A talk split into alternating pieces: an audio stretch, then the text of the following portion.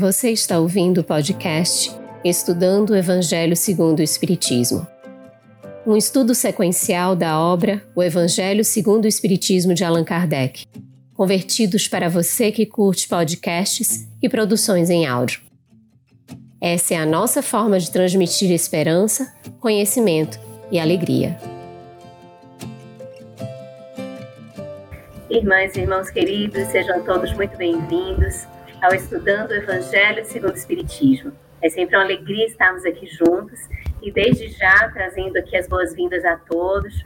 Cumprimentamos o querido Carlos, com quem dividimos essa tarefa de aprendizado, as intérpretes para Libras, a Eliane Carvalho e a Tainan Tinum, ambas do Grupo de Estudos Surdos Espíritas, aos nossos queridos convidados, a Nani Degenani Mendonça, é psicóloga clínica, especialista em saúde mental, álcool e outras drogas, voluntária da Fraternidade Espírita Peixotinho, no Recife, do Centro Espírita Sem Fronteiras e do Projeto Escutatório.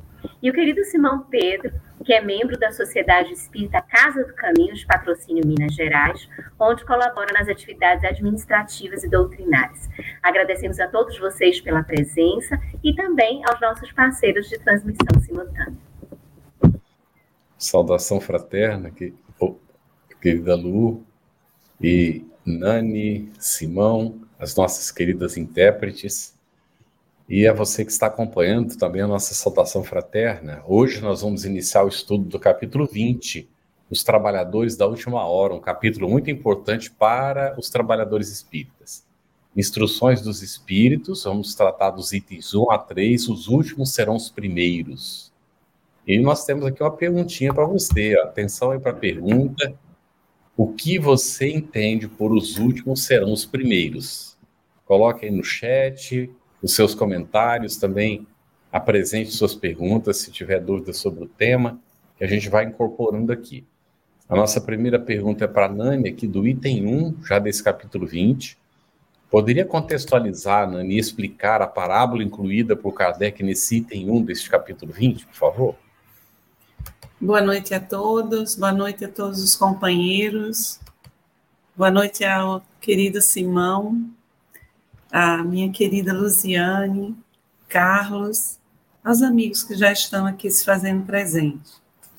A parábola, é, esta parábola que inicia esse capítulo, é como você falou, como você faz referência, Carlos, ela é muito importante porque ela vai nos situar como espíritas dentro do contexto da obra da vinha do Senhor, os trabalhadores da última hora, não é? Então, como é que a gente pode começar contextualizando?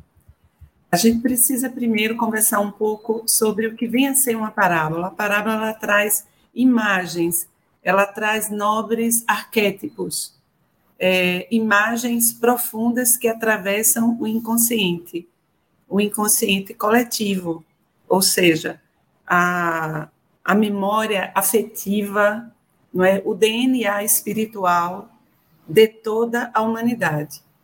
Então, quando Jesus traz a imagem do trabalhador, do trabalhador da última hora, ele não estava querendo dizer na parábola que esse trabalhador que chegou por último, é, que ele vai ganhar mais porque trabalhou menos. É muito pelo contrário, não é?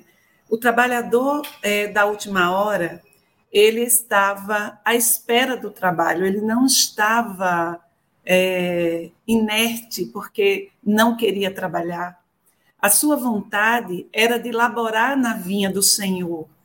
Ele estava com o coração voltado e pronto, presto para o serviço mas ainda não havia chegado a hora, ele ainda não havia sido convidado, não é? E aí, nesse capítulo, Kardec vai trazer duas condições muito importantes. Ah, não sei se eu estou adiantando uma questão é, posterior, mas é importante que, é, que a gente já frise desde logo que esse trabalhador que vai ganhar a mesma paga não é o mesmo pagamento daquele que trabalhou na primeira hora, ele tem que estar nessa condição de quem não estava sem trabalhar por preguiça, por má vontade, por desleixo. Ele não estava trabalhando porque não havia chegado a hora. Tem esse aspecto importante para a gente frisar. O segundo é que ele não estava é, sem trabalhar e estava fazendo mal, ele estava ocupando mal as suas horas. Ele não estava prejudicando a vinha do Senhor, não é? Ele estava esperando a convocação. E aí era justo que ele recebesse, porque estava atento, estava em sentinela, estava de guarda, esperando a convocação, e via de consequência, era justo que ele recebesse. E representa todos nós, quando estamos atentos, prestando atenção ao processo da nossa transformação interior e como somos convidados, todos convidados, não é? conforme o nosso desenvolvimento moral, conforme as nossas capacidades, a atuar na vinha do Senhor. Excelente, Nani. E aqui a gente traz cumprimentos para Geise Medeiros, Neuzi Valim, que elas disseram que estão acompanhando, que conseguiram estar com a gente ao vivo. Então, sejam muito bem-vindas, vamos participando todos aqui. A gente colocou uma pergunta no chat, e a pergunta que é, que é busca de nós, o que você entende por os últimos serão os primeiros? Então, vamos colocando aqui no chat as nossas participações em relação a essa pergunta, mas também aproveitando os nossos convidados e trazendo outros questionamentos para que eles possam aqui tecer as informações para a gente nos conduzir nas reflexões. Simão, é interessante esse capítulo 20. Ele é formado por instruções dos Espíritos. Kardec traz dois trechinhos é, do Novo Testamento, a contribuição do codificador, e neste capítulo ele não tece comentários, ele deixa essas instruções com os espíritos. E aí, mais ainda, além desse é, do destaque da parábola, ele traz também, a, ele recomenda ver também a parábola do festim de bodas. Que relação pode ser estabelecida entre, entre essas duas parábolas, Simão? Boa noite, né? nossos os, os, nossos amigos e amigas que nos acompanham aqui pela, pela, pela internet, pelo YouTube, as nossas intérpretes de Libras, né? a Dejanane, Carlos, a você, Luziane.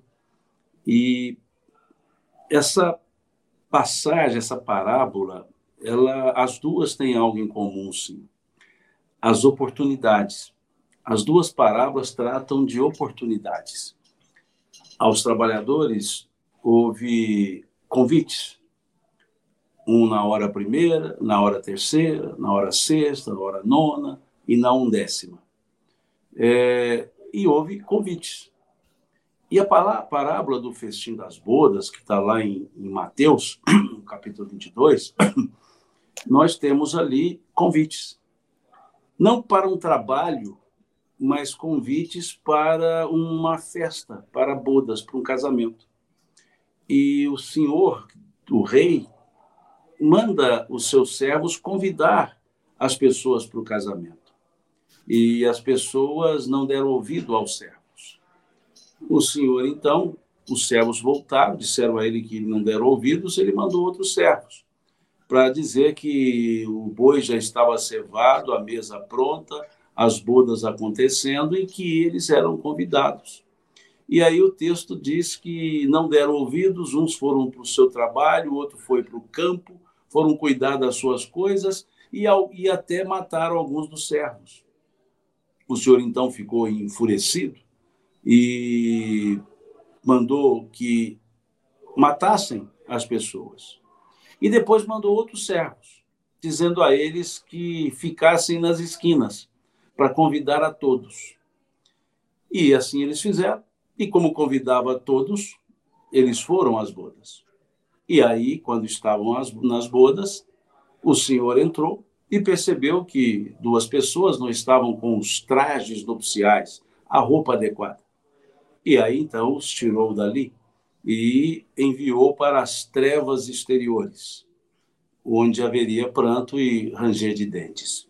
Então, o que nós temos ali na parábola, muito bem comentada pela Degenani, do, dos trabalhadores? É a disponibilidade ali, o convite feito, aceito, e na outra o convite e as oportunidades, e as pessoas deixaram passar. As pessoas rejeitaram, perderam a oportunidade. E todas foram convidadas por residualidade, e essas foram, mas duas não estavam preparadas. Diferentemente dos trabalhadores da undécima hora que estavam preparados e foram recompensados. E os dois que não estavam preparados não foram recompensados, foram retirados dos banquetes, do banquete. Os demais ficaram. Então a grande maioria ficou. A minoria saiu. Como que dizendo que aquele convite bem entendido seria aceito, se bem entendido. Se nós observarmos até essa estrutura do festim das bodas, abrindo, abrindo um parêntese, nós vamos verificar bem esses, esses convidados, esses servos. Os primeiros servos não deram ouvidos a eles. Se nós olharmos a estrutura velho testamentária, nós teremos os profetas, que muitos não deram ouvidos a eles. Eles convidaram muitos e não foram ouvidos. Nós tivemos aqueles patriarcas que também não foram ouvidos. Os segundos servos foram mortos. Nós tivemos o Cristo que aqui veio e convidou e foi morto. E depois ele mandou os servos dizendo para convidar todos e até que ficassem nas esquinas, onde são vistos pelos dois lados. Ou seja, esquina você é percebido de quem está de qualquer lado. E esses outros servos eram para convidar todos, não só aqueles primeiros. Aí nós tivemos Paulo de Tarso, que veio para convidar todos. Convidou gentios, convidou judeus, e aí muitos aceitaram. Mas alguns não seguiram. Alguns não, não entenderam essa mensagem e ficaram de lado. A grande maioria entendeu. A grande maioria entendeu. Então, percebamos que ali, aqueles últimos que foram chamados, foram os que entenderam. Os primeiros rejeitaram, os últimos aceitaram. E esses últimos passaram a ser os primeiros. Os primeiros a entender a mensagem do Cristo.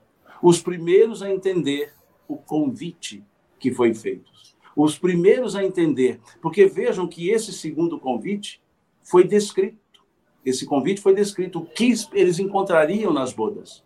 É como se dissesse: olha, a mensagem que chega agora vai explicar o que vocês encontrarão. E isso fez com que as pessoas ficassem e entendessem. Então, nesse caso, os últimos convidados foram os primeiros a estarem efetivamente nas bodas. Então, nós vamos verificar nas duas parábolas as mesmas características. Os últimos convidados serviram no que podiam. Só não serviram mais porque não foram chamados antes. E foram recompensados. Esses últimos foram os primeiros a, serem, a receber. Porque primeiro ele chamou os últimos lá na parábola dos trabalhadores para, para remunerá-los. Depois chamou os primeiros. Então, aqueles que estavam aguardando, dispostos, foram os primeiros a entender a mensagem, a receber a recompensa. E aí nós vemos a similaridade nas parábolas. Uns já convidados para um festim, os outros convidados para um trabalho. Aceitaram os últimos, tanto para o trabalho quanto para o festim. E esses últimos foram recompensados. Que beleza. Muito bem, excelente. Nós vamos colocar aqui um, um comentário de Ricardo Barbosa. Opa, deu conflito, aí vai. É, Ricardo Barbosa, acredito que seria a aprovação no reino dos céus não está fundamentada nas obras terrenas, no merecimento ou em qualquer posição de honra e prestígio que os homens possam conquistar nessa vida, e sim na elevação moral com caridade, humildade e se colocar no lugar do outro. É? é o esforço individual né, para a conquista de si mesmo e para a integração plena na proposta da lei divina, né, que é servir. Muito bem, Ricardo, obrigado pelo comentário.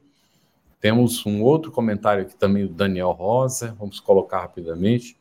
Entre os trabalhadores da vinha de Jesus, os primeiros serão os escolhidos entre chamados, que souberam laborar o cultivo, em relação aos que serão considerados os últimos no reino dos céus. Então, aí é a interpretação do Daniel, não é? O é, Simão acabou de explicar o assunto. É, a última colocação, Lídia diz que é deficiente auditivo e tem, tem dificuldades para ouvi-los. Espero que você possa acompanhar aí pelas libras, Lídia, que possa entender não é, tudo que está sendo aqui explicado nesse estudo. Você é muito bem-vinda, viu? Espero que você possa acompanhar bem. Nani, nós temos uma pergunta do item 2 agora, mas a Giane Lima, ela traz um, um detalhe, não é, que a gente vai incluir também. Então, a, afirma o espírito Constantino nessa mensagem, o obreiro da última hora tem direito ao salário, mas aí vem as condições, não é? é? Qual é a condição analisada por Kardec para que o obreiro tenha direito a esse salário? Só que a, a Giane, ela cita o mesmo trecho e ela queria saber o que, que seria esse salário. Então, antes de né, dizer é, qual a condição, que salário é esse, afinal de contas? Veja como as duas parábolas elas se conectam, não é? Então, na parábola do festim das bodas, é, é, Jesus fala do reino, fala dessas bodas, não é? Que a gente pode é, fazer essa analogia, não é? As bodas com um mundo feliz, um mundo de paz, um mundo de um, é, um mundo onde a gente possa se sentir plenamente, não é? Integrado, é, pacificado. Então, é, eu acho que já começa a, a explicar o que Jeane traz. Mas a questão que está aí no item 3, na esteira do que Simão estava colocando, a gente percebe que é preciso que o trabalhador esteja em estado de prontidão, assim como os convidados estavam em estado de prontidão para servir, não é? Para estar ali e aproveitar daquelas bodas.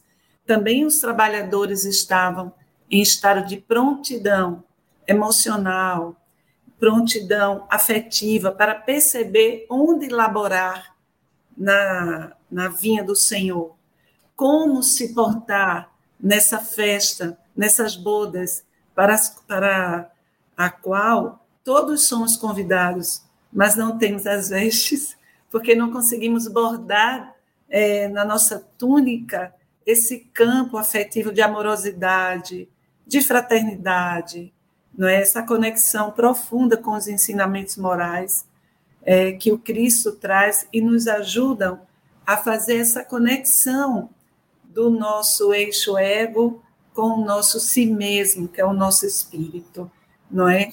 Então, o trabalhador da última hora, é, ele merece o pagamento porque ele estava em estado de prontidão para o trabalho.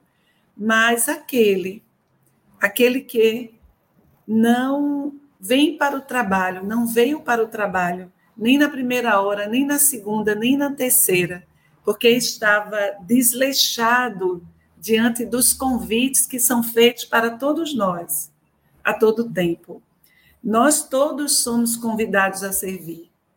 A vinha do Senhor é em toda parte, mas especialmente cada um de nós recebemos convites específicos conforme a nossa condição, conforme as nossas necessidades, as nossas possibilidades também.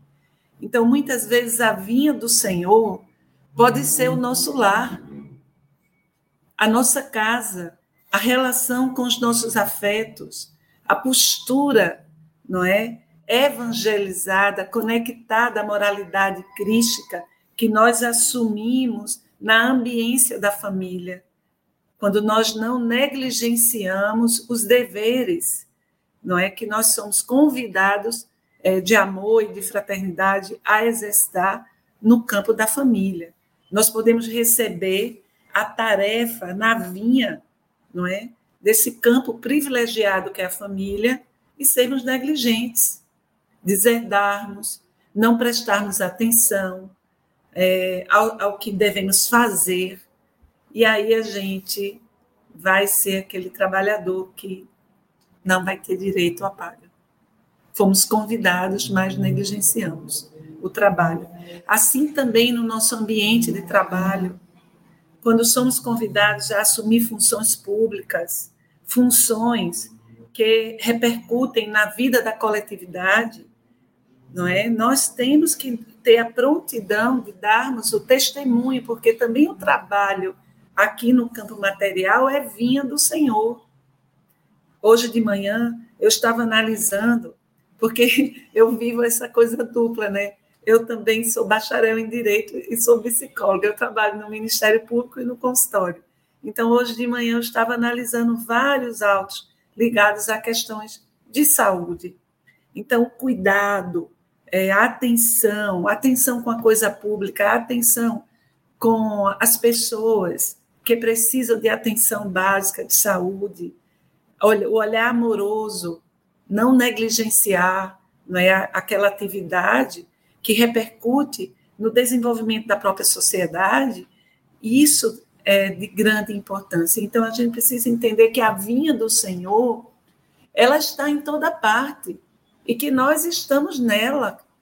Nós temos esse convite diário para estarmos atentos, porque o Senhor nos convida a todo momento, mas muitas vezes nós negligenciamos os convites porque estamos mais fascinados pelo que está marcado pelo código da impermanência, pelo que não faz sentido, porque o mundo ainda nos atrai muito e a gente se desvia da vinha, do caminho que leva à lavoura da nossa alma.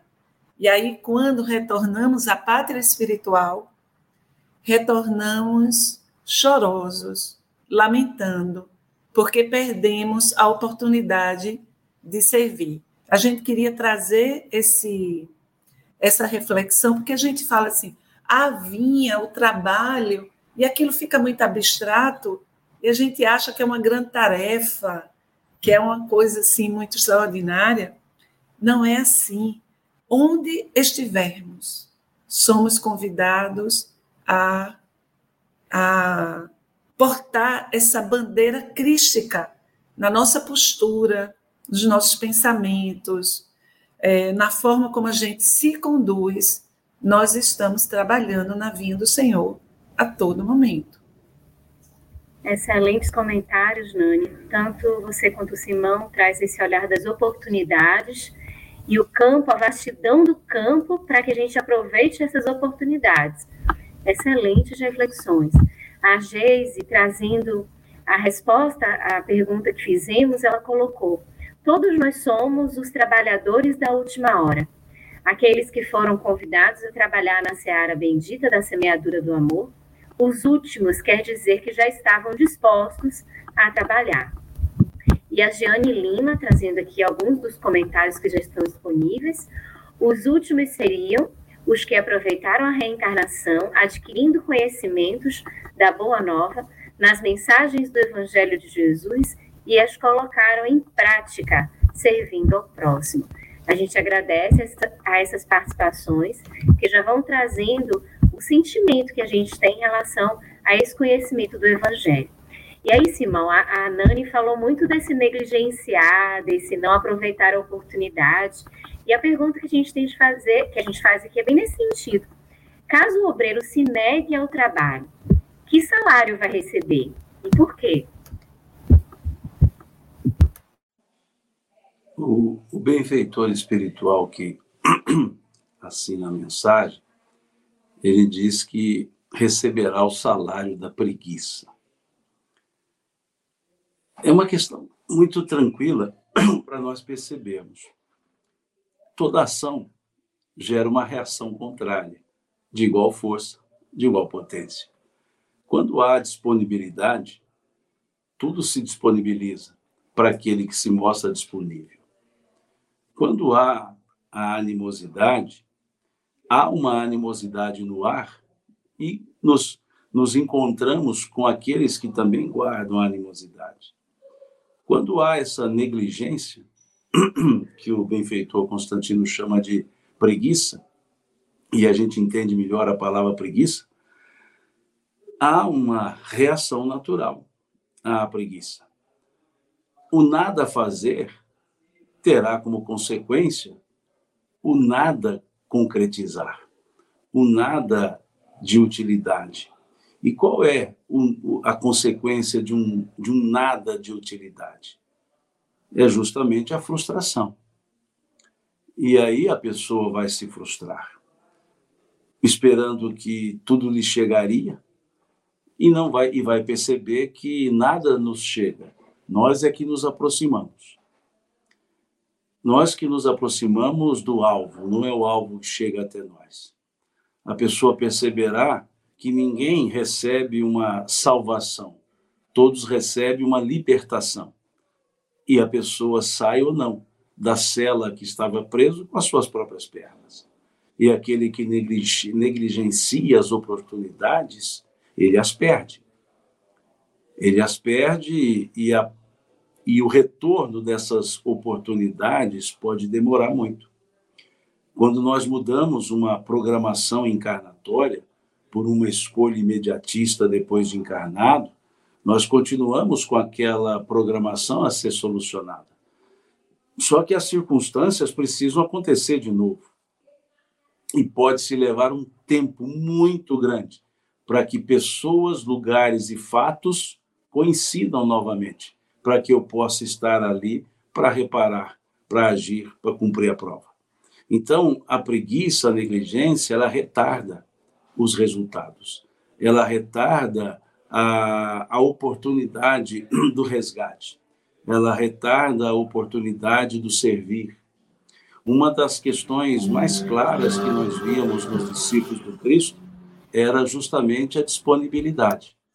Eles sempre se mostravam disponíveis quando eram chamados.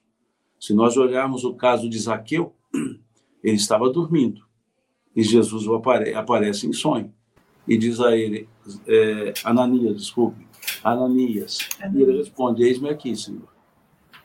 Pronto, disponível.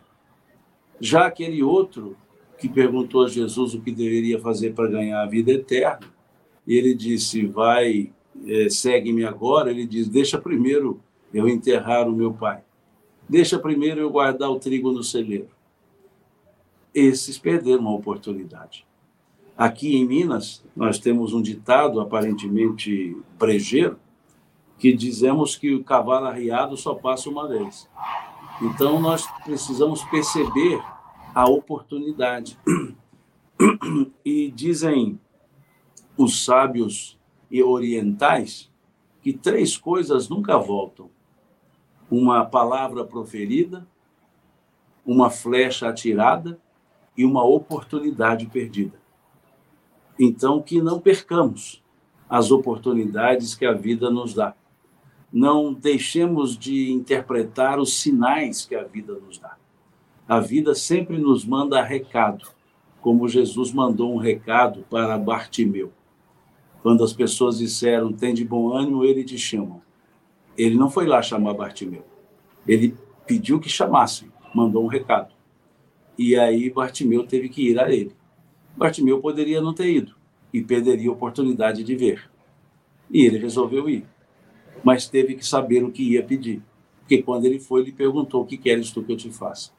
Então é preciso que nós nos saibamos por que estamos aqui, o que devemos fazer e não perder essa oportunidade, porque a probabilidade de voltar existe, mas a temporalidade dessa volta pode demorar muito. E aí, além de perder a oportunidade, perdemos o bom uso do tempo. Muito bem. Excelente. João Tadeu dos Santos comentou Os últimos serão os primeiros. Podemos considerar os últimos já preparados, conscientes de suas capacidades, dispostos, tendo conhecimento e entendimento, prontos para a atividade. Muito bem. Vamos a mais um comentário da Marlene Tax. O importante não é a ordem do chamado, e sim nossa postura quando somos convidados. Muito bem. Do Ricardo Barbosa. Quando o Senhor chama, não devemos ficar preocupados com o pagamento. Devemos simplesmente ir para o trabalho e dar o melhor de nós. Importância tem quem receberá o crédito. Temos que agradecer ao Senhor a oportunidade de trabalhar em sua vinha. Esse aspecto é interessante. Isso aqui nos faz lembrar. Tem gente que fica investindo na conquista da felicidade, quando a felicidade é o próprio caminho é. Para a gente chegar. Não? Então, tem que prestar bastante atenção nesse esforço que a gente tem que fazer despreocupado, desinteressado, porque nós já somos herdeiros do universo, somos filhos de Deus. Não precisamos nos preocupar com o que nós vamos receber, porque nós vamos receber, não é? Faz parte do processo. Mas ainda estão muito ligados à matéria. Nani tem dois ainda.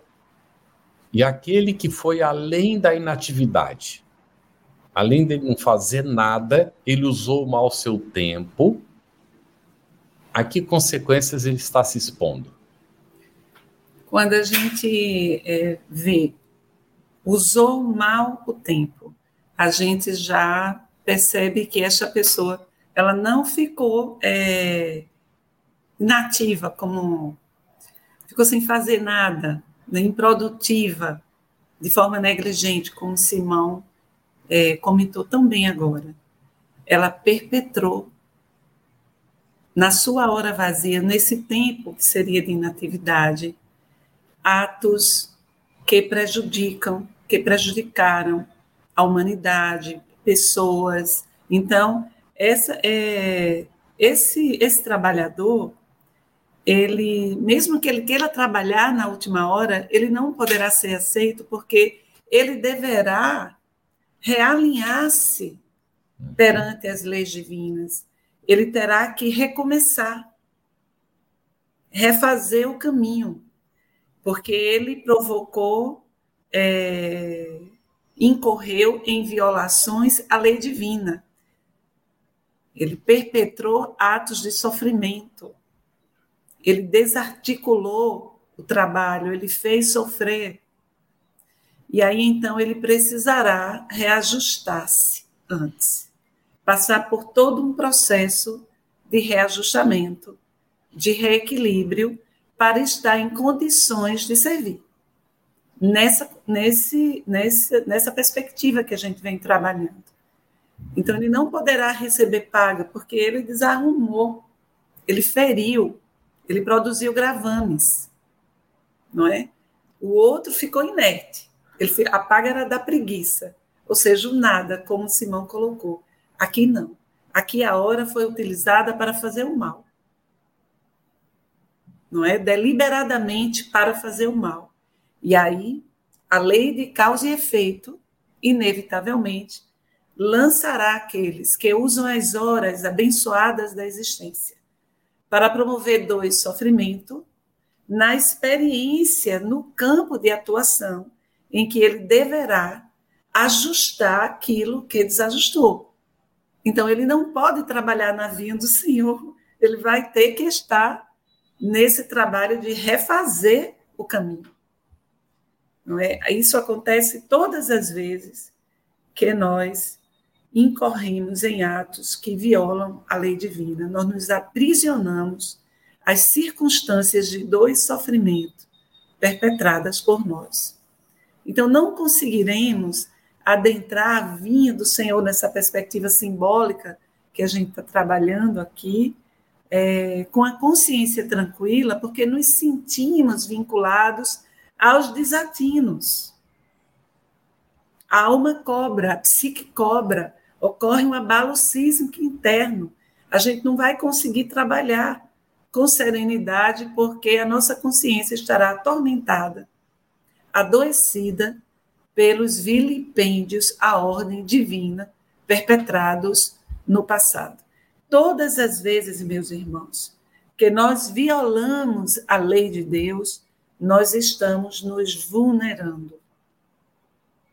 Nós estamos adulterando a essência divina. Esse talvez seja o sentido mais profundo do adulterar.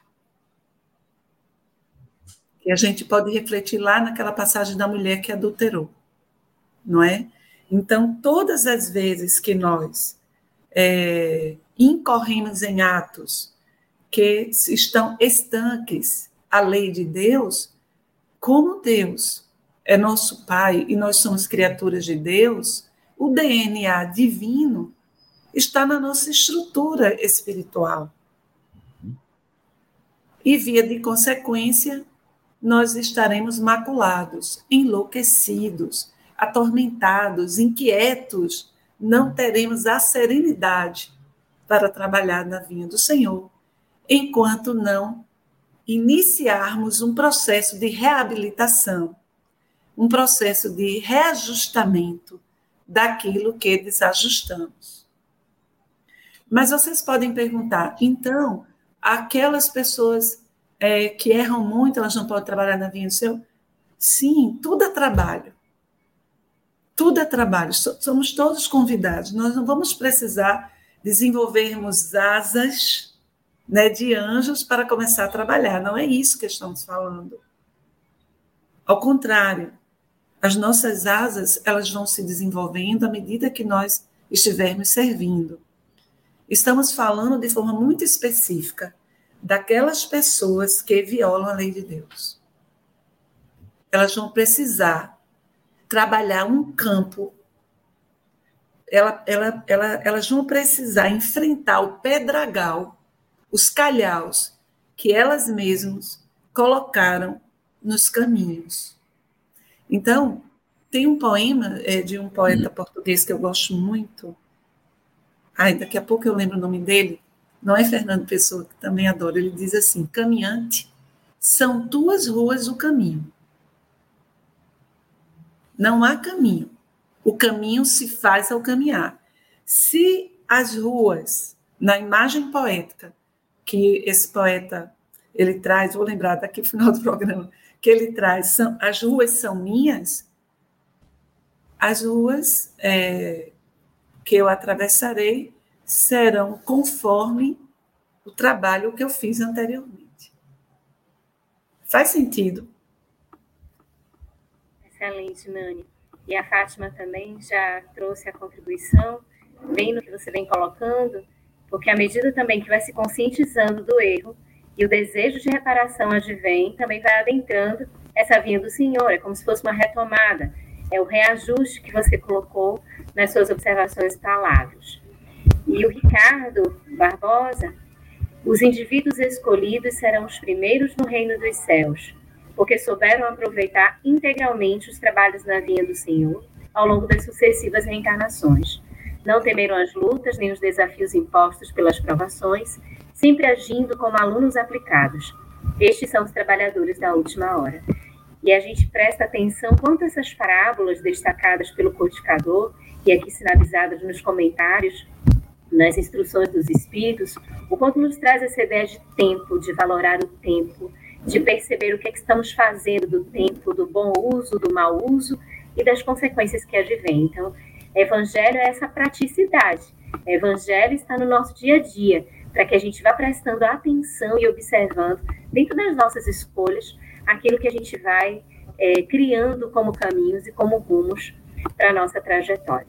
Simão, ainda nesse Diga. Só, na... só um minutinho, rapidinho, Luziane, aqui no comentário de Fátima Rabelo, é verdade, Sim. Fátima, todos somos convidados, todos podem trabalhar, mas a paga, a paga não será a mesma. Uhum. O pagamento daquele que é, viveu as suas horas fazendo mal não será daquele que estava pronto, estava só esperando que o Senhor convidasse para servir, porque esse tem um construto, um caminho já iluminado. E este não, este ele não poderá ainda receber a paga. É nesse sentido. Obrigada, Nani. É, Simão, ainda nesse item 2 que está titulado, São duas mensagens que a gente tem nesse capítulo das instruções dos Espíritos que a gente está trabalhando hoje, né? Essas duas mensagens. A primeira delas, os últimos serão os primeiros, é o que a gente está conversando nesse momento. Então, nesse item 2, esse item 2 se refere a esse título. Bons espíritas, meus bem-amados, sois todos obreiros da última hora. Considerando que a humanidade, Simão, adentra o período da regeneração, a gente pode considerar que os bons espíritas são trabalhadores da primeira hora da regeneração?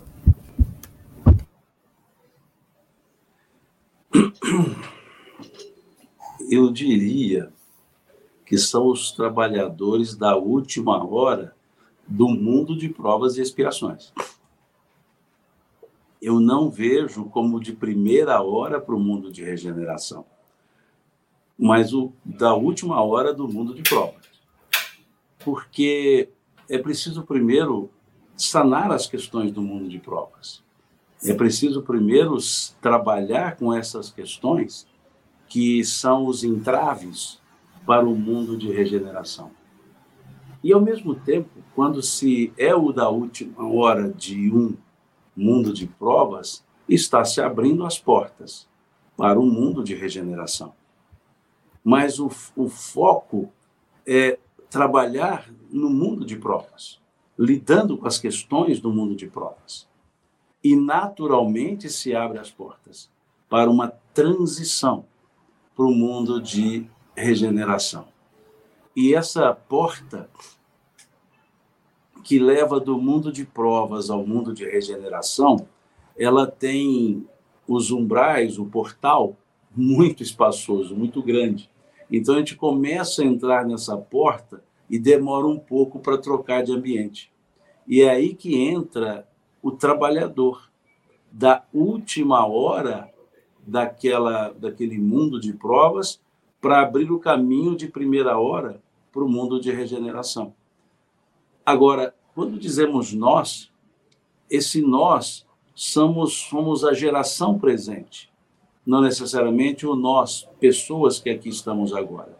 Nós, essa geração, nós, a geração que Kardec chamou lá no último capítulo do livro A Gênese, de nova geração. Porque a gente fala de mundo de regeneração como se nós já estivéssemos pisando nesse mundo. Mas ele ainda está no ponto de visualização.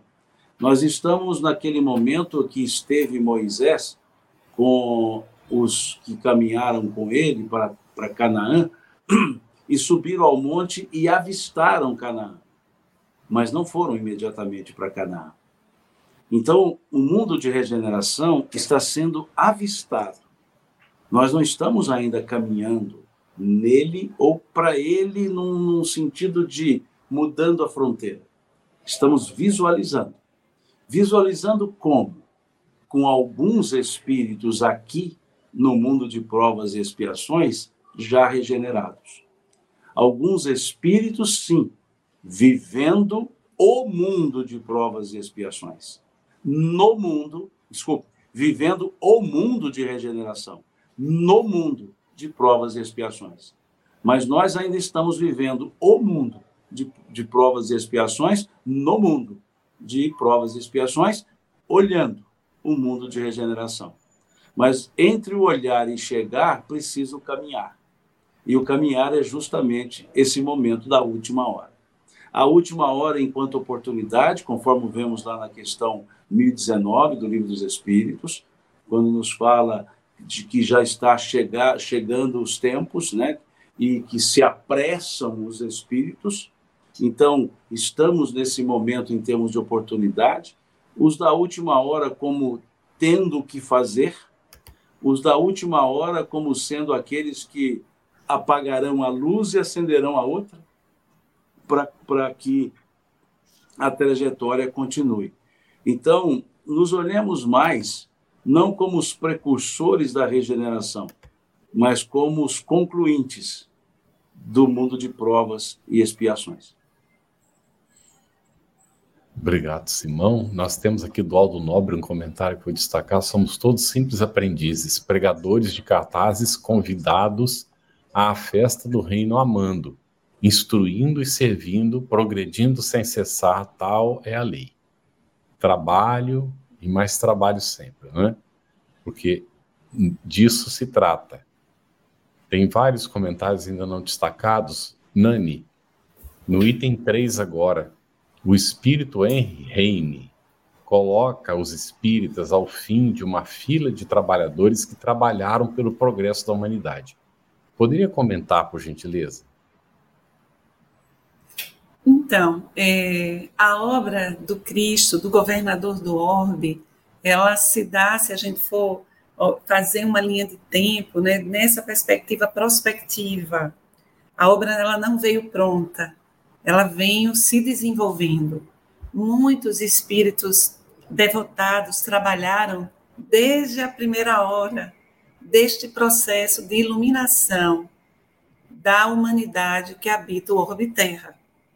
Então, é, há espíritos como os profetas, não é? Como aqueles primeiros que dentro da igreja, nos primórdios da igreja, né, formaram, né, estabeleceram as bases do cristianismo, não é?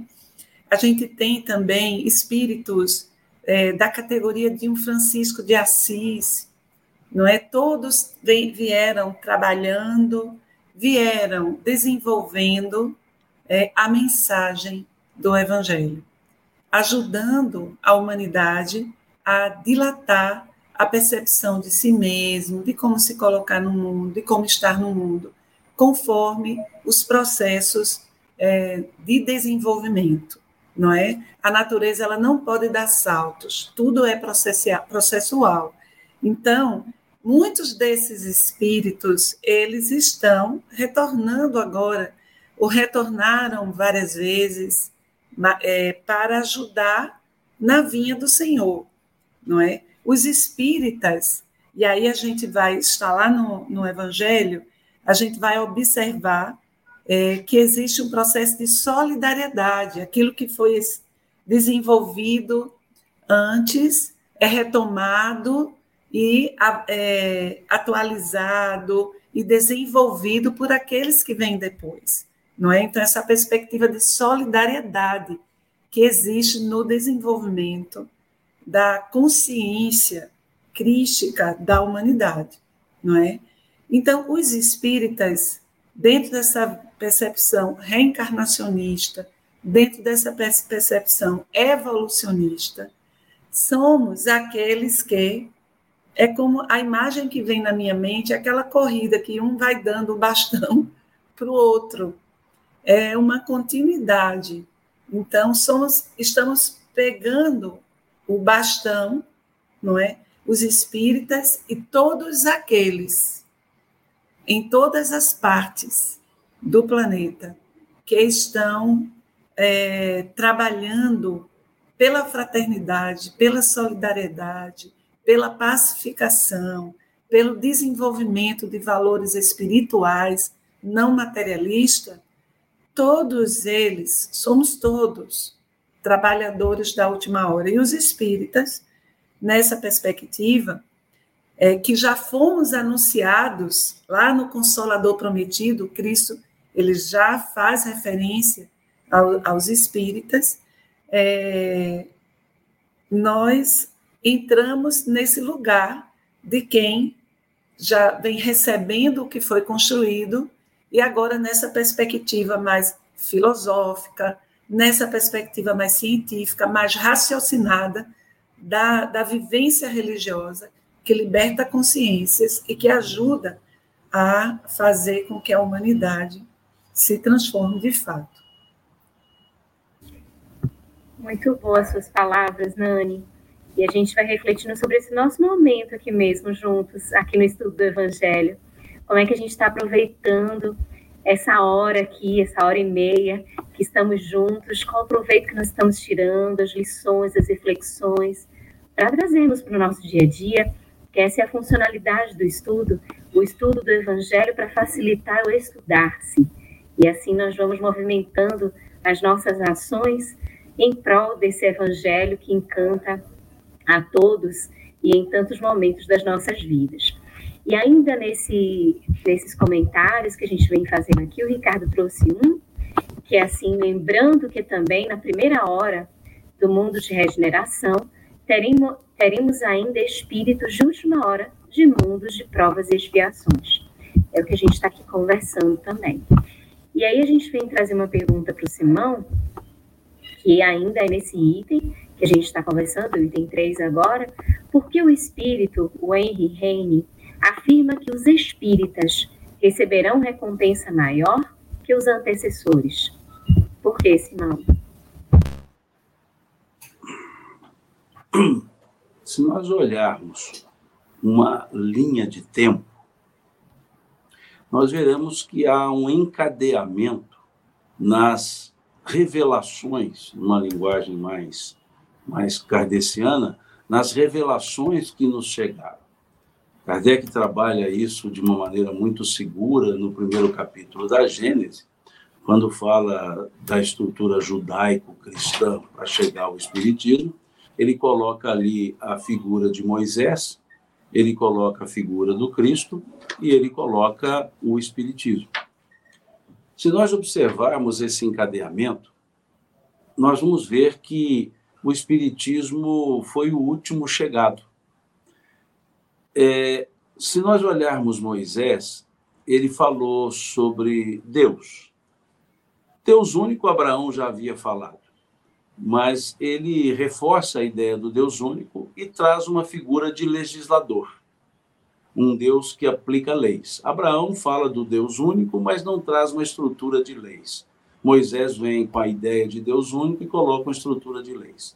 Mas leis cuja aplicabilidade se daria na terra e cujas os benefícios do cumprimento da lei também seriam na terra. Haja visto o que ele coloca lá no mandamento honrar pai e mãe. Ele diz: honrarás teu pai e tua mãe para que tenhas longos dias na terra que o seu teu Deus te dará.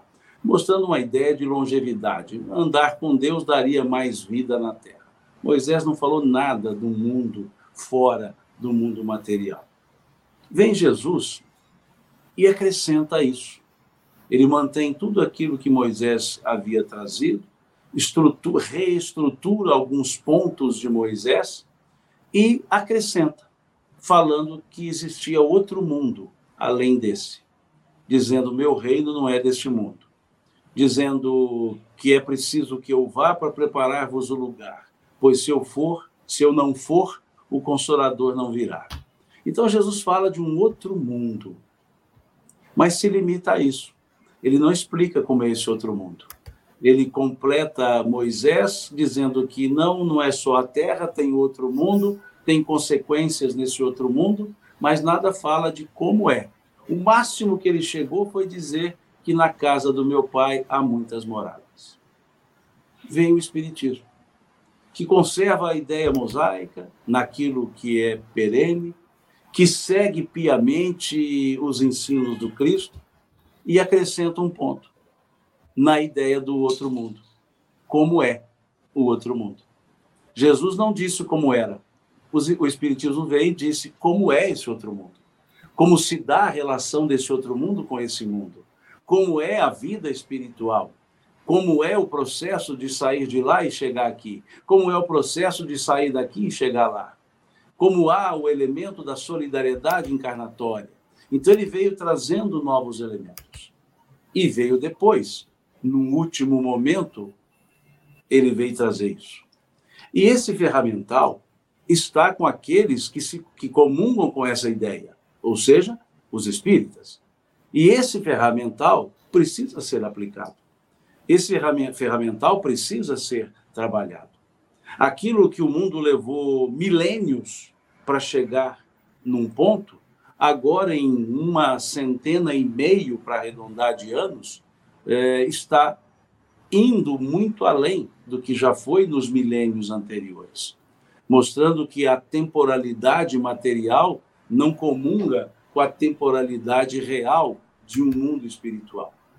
Se nós olharmos diversos outros campos, não só no Espiritismo, o que a humanidade progrediu nos últimos é, 50 anos ela não progrediu nos últimos milênios. Então, quanto mais próximo do presente, mais rapidamente as coisas acontecem. Mais a última hora se faz presente. Não só no campo religioso, como no campo também da materialidade, das conquistas científicas. Então, pensemos o que nós conseguimos evoluir em mais ou menos 20 anos de tecnologia é muito mais do que os últimos 200 que começou a desenvolver tecnologia. Então, isso é a última hora. Isso é o aceleramento, a aceleração natural das conquistas que estão ligadas aos antecessores. E vem a doutrina espírita ligada aos antecessores. Esses antecessores que foram gradativamente revelando uma realidade que o espiritismo demonstra. Por isso, na estrutura de Kardec, ele diz que o Espiritismo é a revelação da verdade. Não no sentido verdade filosófica, porque ele descortina. Ele sai do campo alegórico, do campo das alegorias parabólicas, e fala de uma realidade concreta. O mundo espiritual não é mais uma expectativa, ele é mostrado como uma realidade. E aí, os que estão aqui agora, e aí vem um ponto, os trabalhadores da última hora sempre serão os que estão no presente. Por isso nós somos os trabalhadores da última hora, porque nós estamos aqui agora.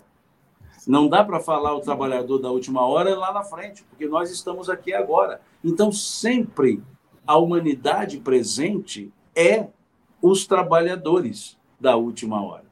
E se nós hoje somos os espíritas, somos os espíritas da última hora. Por quê? Porque é a hora H a hora presente.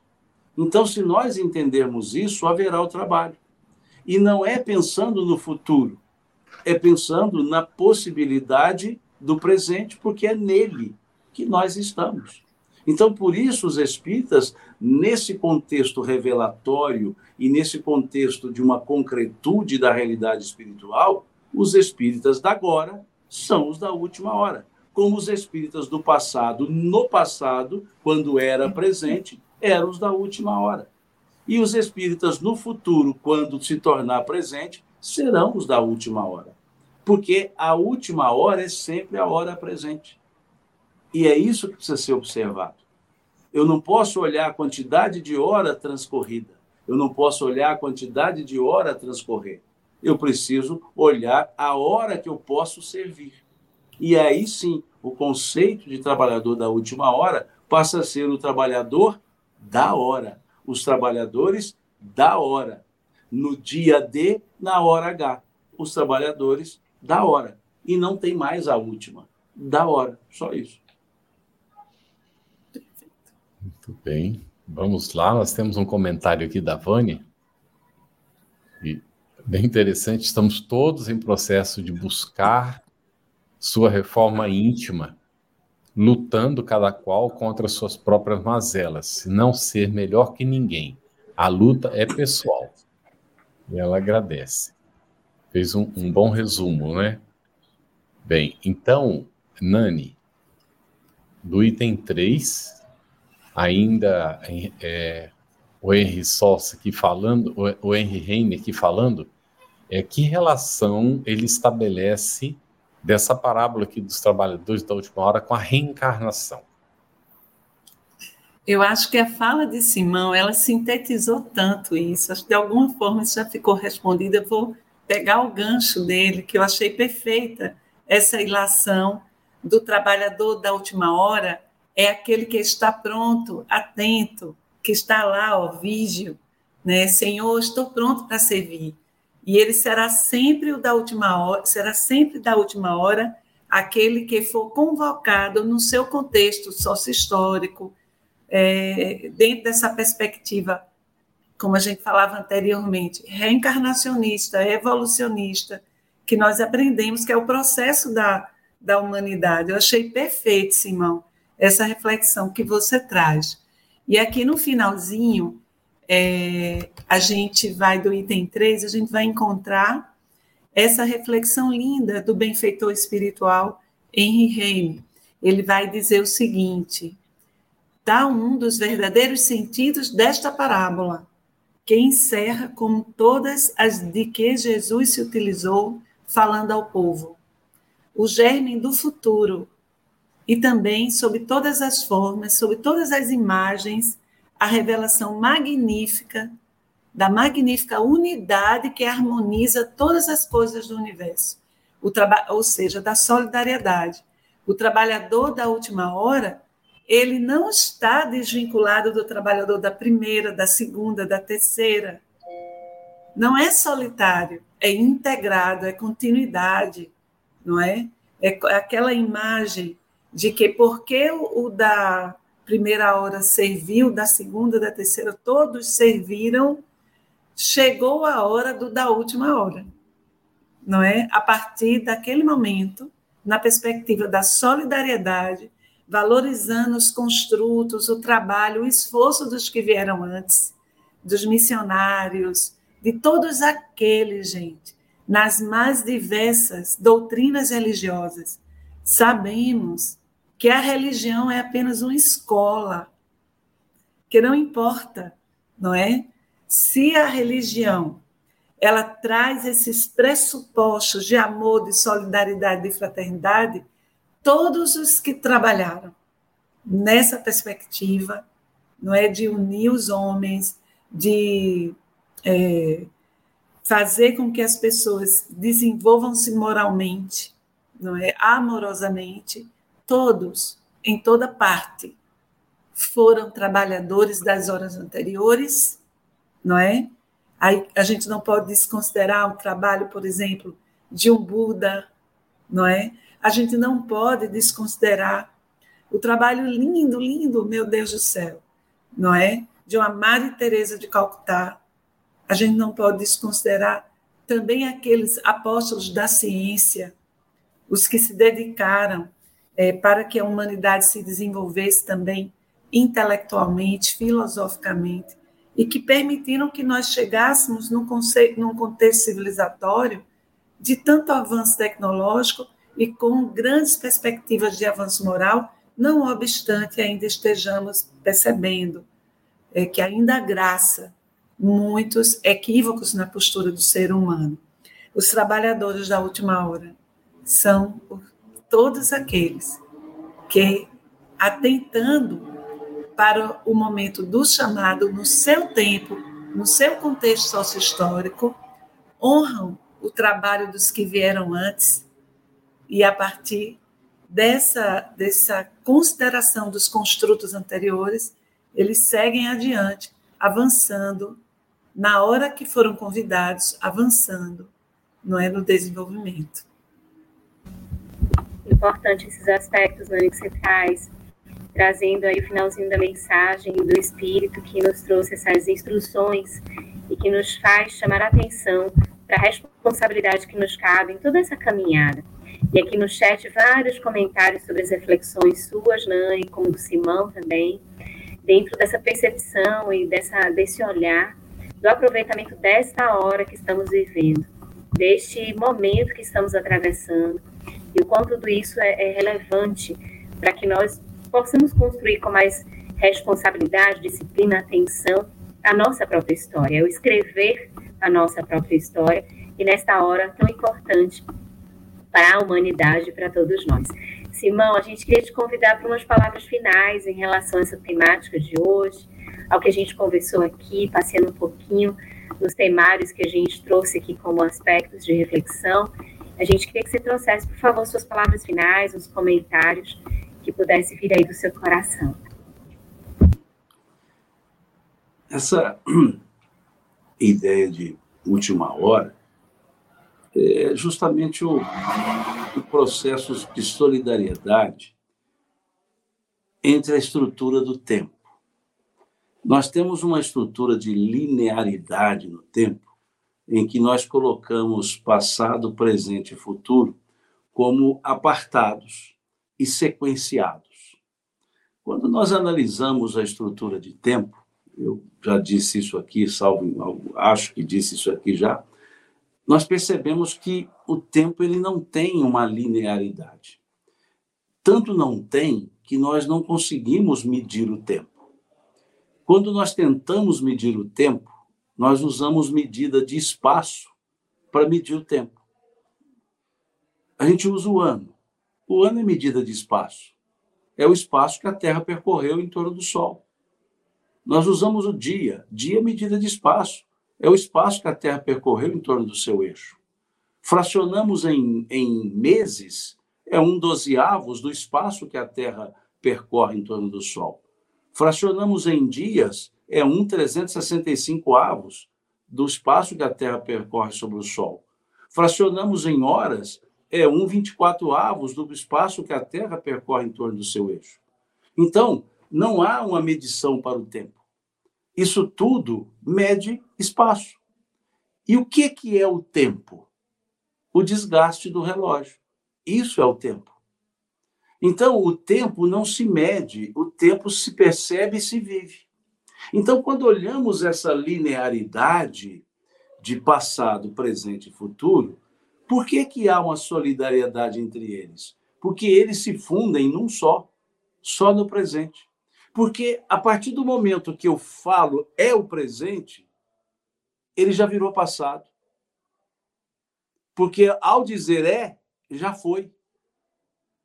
Quando eu digo será, quando for, é presente. Então, o futuro é o presente. Porque quando se chega a ele, ele vira presente. Então, o futuro é sempre uma teoria. O passado é sempre uma história. E o presente é sempre uma realidade. Por isso que é o momento único que nós podemos agir. Por isso é que oportunidade não pode ser perdida, porque ela vira passado. E a nova, que é futuro, eu preciso fazê-la virar presente.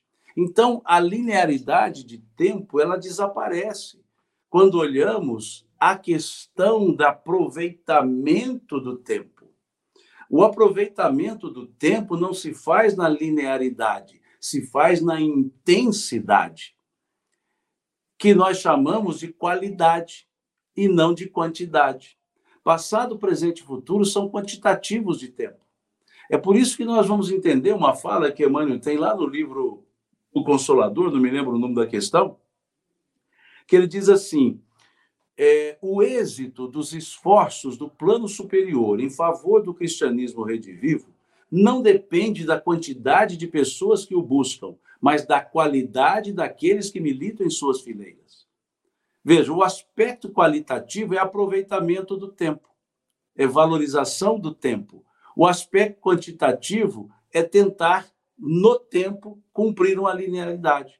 Então, quando esse espírito diz que há uma solidariedade entre passado, presente e futuro, é que tudo reverbera. E aí o uso da imagem que a Degenani utilizou da corrida de revezamento, quando ela falou lá do, do passar o bastão. A, comida, a corrida de revezamento, né, que seria 4 por 400, cada um corre 100 metros, Existe um futuro esperando virar presente. Existe um passado que já parou de correr. E existe só quem corre.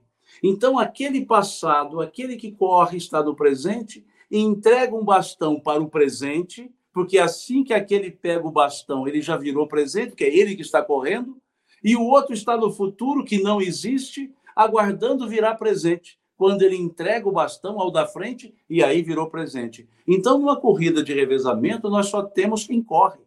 Não tem quem correu, não tem quem correrá, só tem quem corre. Esse é o trabalho de última hora. Esse é o trabalho da hora. Então, não há quem fez, quem fará. Há quem faz.